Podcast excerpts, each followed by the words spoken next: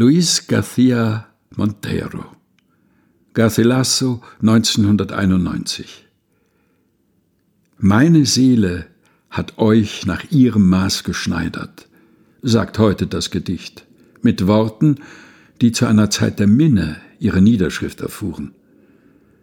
Und in diesem Raum des 20. Jahrhunderts, seinem Ende schon sehr nahe, den Unterricht von morgen vorbereitend, kehren diese Worte ohne Pferdeschnauben, ohne höfische Bekleidung und Palast zurück.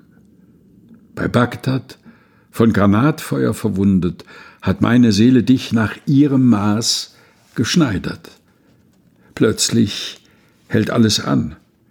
Und ich stelle dich mir in der Stadt vor, dein Auto, deine Jeans, die Gesetze deines Alters.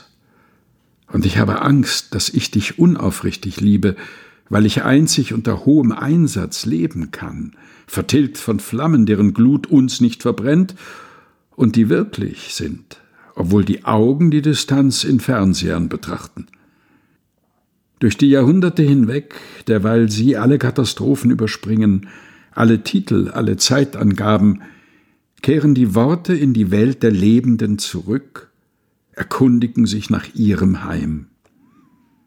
Mir ist schon klar, die Dichtung ist nicht ewig, doch weiß sie sich mit uns zu wandeln, in Jeans gekleidet zu erscheinen, sich auf den Mann zu stützen, der sich eine Liebe ausdenkt und an der Liebe leidet, wenn er allein ist. Luis García Montero, Garcilaso 1991, gelesen von Helga Heinold, in der Übersetzung von André Bastian. Aus dem Buch Die Zeit ist kein Fluss, erschienen im Afeier Verlag.